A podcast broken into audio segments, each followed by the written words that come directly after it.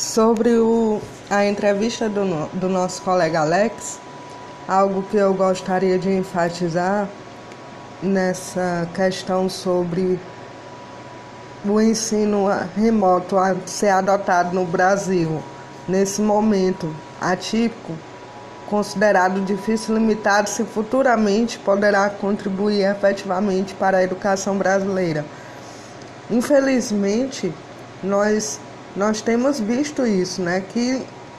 para muitas escolas isso foi benéfico, para outras não. Muitas famílias ainda não possuem esse,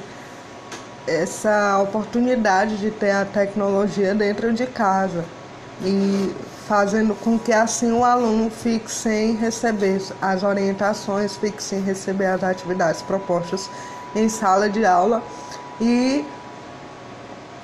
atrasando ainda mais o seu ensino, o seu aprendizado, fazendo com que muitos desses alunos cheguem a repetir de ano porque não tiveram um ensino proveitoso no, no, no ano que se passou. Trazendo para a nossa realidade. Aqui em Presidente Dutra, nós tivemos muitos casos de escolas públicas que ficaram um bom tempo ainda sem ter nenhum tipo de aula, seja ela online, seja ela presencial. E fazendo com que assim atrasasse os conteúdos propostos em sala de aula. Quando o, a escola tomou essa iniciativa de ter aula online, pouquíssimos alunos puderam ter acesso a essas aulas online, porque a maioria não tinha, a maioria é, crianças do interior onde ainda não, não tiveram acesso à internet ficaram sem receber os conteúdos,